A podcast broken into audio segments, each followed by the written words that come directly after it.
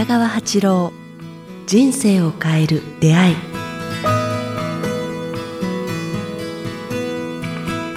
こんにちは早川洋平です北川八郎人生を変える出会い今日は第4回です北川先生よろしくお願いしますよろしくお願いします。先生今日4回目なんですけどもこう収録でずっと喋りっぱなしなんですけど喋ってもやっぱり疲れないんですかね先生？喋っても疲れないですね。そういうのは全然。なんか今まで講演でもまあ、例えば生徒さんとずっと話してたところありますけども、一晩中とかそういうことあるんですか？ありますね。だから ああまあ、ゆっくりですから、こんな風にこう、激高したりとか、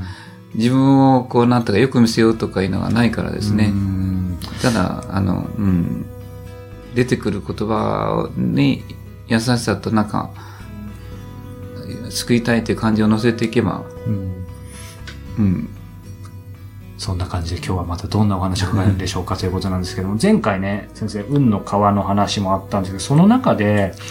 まあやっぱり嫌い、人をなるべく嫌わないようにって話ありましたけど、もう少し詳しく、なんとなくあの理解、確かに嫌わない方がいいよとはわかるんですが、うんもう少しそれがなぜなのかっていう。そうですね。やっぱ、あの、嫌いと好きっていうのは、なかなか、嫌いから一気に好きにはいけないと思うんですけど、まず、き嫌いな人が多いと自分の人生は辛いものになるということにこう気づいてほしいと思うんですね。うんで、気分、気分が落ち込んだり、自分が孤独感になったり、孤立したりするからですね。はい。まあ、孤独はいいけれども、孤立はよくあ辛いって言われますけど、そのように人を嫌うことからまずあ孤独と孤立が始まるからですね。うんだからまあ、あの、人から嫌われてるのではなくて、自分が嫌ってるっていうことに気づくことが大事だと思うんですね。あで、た必ずやっぱ投げたものが返ってくるっていうのが、私私、断食の最初に教えて、向こうから教えてもらったんですけども、はだから、嫌い、自分が嫌いと思った人は相手も絶対嫌いと思ってるんですよね。うんで、この人かっこいいし、なんか、好感持ってるなとかいう言葉で当てはまるように、うんこの人は私の好みだなとか、まあ、ちょっとだけでも好意を寄せると、それは相手にパッと通じるんですよね。うん不思議なくらい。だからまあ、それを別なこと言えば、言えば、あなたの思ってることや感情っていうのは、まあ、パッと通信のように相手に通じてしまうと言いますかね。それは良くも悪くもってことですよね。で、また他のことでも相手をいじめたり苦しめたり悲しませたりしたら、やがて自分もそのことに出会って、こう、そのことを味わってしまう。うん。非常にこう、この世の中にこうバランスを保とうとする不思議なエネルギーがあって、な投げたものが返ってくる。特に人生の後半で、うん。あの、返ってくるうん。っていうことを味わ、あの、しておいた方がいいでしょうね。人生の後半なんですか？投げたものは、ちょっと時間、すぐに帰ってくることもありますけども、うん。人を苦しめたことや悲しめたことは、自分に勢いがあるとすぐには帰ってこないんですけども自分の勢いが衰えた時に必ず帰ってきますね。年齢とか、し事業うまくなっていかなかったとか、病がなったとか、なんか、あの、事業が、こうふ、ね、あの、衰えたとか、その人の勢いが衰えた時には、あーたくさん、その時にわっと帰ってくる。その時に帰ってくるってちょっとやっぱきついですね。そうですねこいい時だったらね。いい時は跳ね。ね返す力があるからですね。なるほど。じゃあよく踏んだり蹴ったりだっていうのは、ある意味そういうことってことですね。そうですね。運気、運気、そういう意味で運気って言うんですね。ああなんか、勢力、自分のあれが落ちた時に、こう、投げたもの。その時にこう、よくいいことをしてれば、たくさんの人の善意とか行為とかお見舞いとか、て助けとか、不思議な手助けっていうのがやってくるっていうことを私もたくさん経験しましたね。まあ私教えてる人たちも同じことを経験してると思うんですけども。でも確かに、ね、あんまり人からこう、好かれて、まあケースバイケースもちろんありますけど、でもそんな嫌な気分はしないですよね。それは伝わりますよね。まあ、それをさ好かれとか、こう、偽善ぶって人から好かれとかね、あの、しようとしなくていいんですけど、まあ、人柄の良さっていう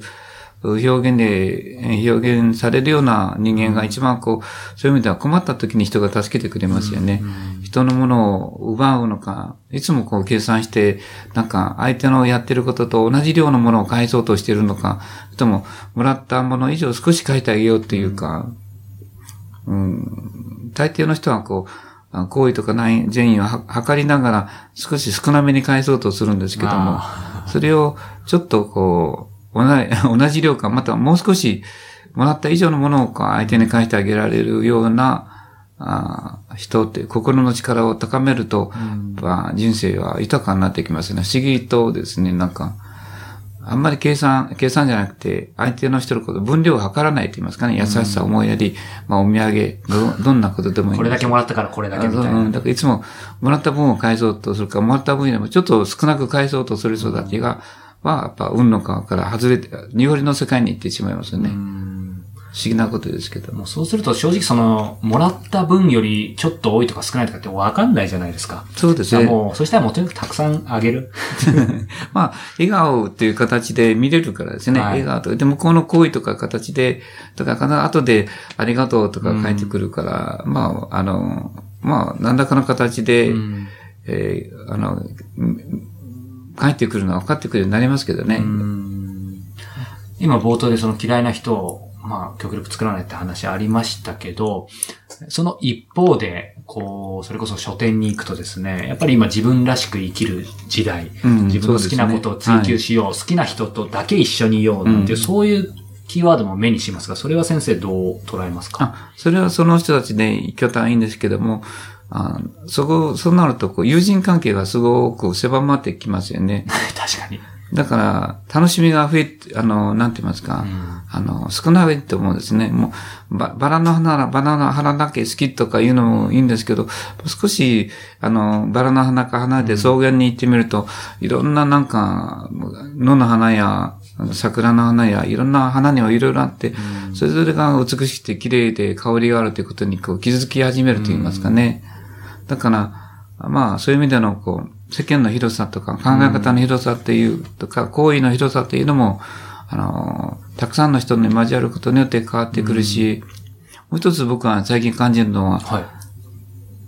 自分が持っている知識やあの知恵よりも、違う人が持ってる、いろんな人が持ってる知恵がいただくと、もっと自分のな知恵とか知識の幅が広がる。ああ、そういうこともあるんだとかいう、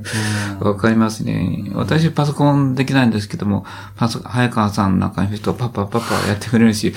なんかそれを教えてもらうと、なんかね、私が孤立して、えー自分だけで生きてると、おそらく誰も教えてくれないし、そういう知恵はできないし、私を助けてくれる人もいなくなるんですけども、まあそういう意味で、自分の居心地のいい世界からだけに生きていると、非常にこう、そういう意味での対人関係が狭くなるから、少し居心地のいい世界を他の人にも居心地がいいように広げていくって言いますかね。なるほどね。うん、居心地の良さを多くの人々に分かち与えていくっていうふうに、こう、まあ、あの、なっていくというですね、そういう人仲間ができると、その人たち何時間いても楽しいですよね。今お話伺ってて思ったんですけど、まあ僕は、こう、失敗談も含めてですけど、まさにこう、居心地のいい人とだけ、好きな人とだけって、やっぱりそういうふうに試みたこともあるんですよ。で、その時いいんですけど、やっぱり先週の運の川の話じゃないんですけど、やっぱ不平不満口文句は逆にそうなればなるほど、それ以外のもの排除しようとするので出てくるんですよね。そうすると皮肉にもこれだけこう、安全な環境に囲まれただけのつもりが、その中でもまた不平不満を言いたくなる人が出てきたりってなりで、ますよね。不平不満を言い合う中だけで終わってしまうから、結局は、あの、楽しくなくなってくるんですよね。だから、いろんな幅を広げてると、あ自分の不平不満が、すごい自分勝手なものだと気づくチャンスも失ってしまうしね。はい。だから、まあなんか、で同じ人とずっといると、同じものの見方と同じ嘆きの中で生きてしまうことが多いので、あの、そうではなくて少し幅を広げる、対人関係の幅を広げたり、相手のことを認めてあげると、なんか、あ譲り合ったり、助け合ったりすることは、いかに、あ結構楽しいんだな、っていうような、あ思いになってきますね。やはり幅を広げることですね。うん。だからそのためには、まあ、許すとか受け入れるとか、まあ、嫌な人に光を送るとかいう、心に、のそういうのを身につけるといいなと思いますね。ありがとうございます。また、おいおいですね、こう、この番組ではまだまだお伝えしたことはありますので、えーその辺も先生に伺っていきたいと思います。えー番組では北川八郎先生の、えー質問を募集しております。え質問は北川先生のホームページ、えもしくは、えメールアドレス、北川アットマークキクタス .jp、kitagawa アットマーク kiqtas.jp まで、えお寄せください。ということで、今日は第4回でした。北川先生ありがとうございましたありが。とうございました。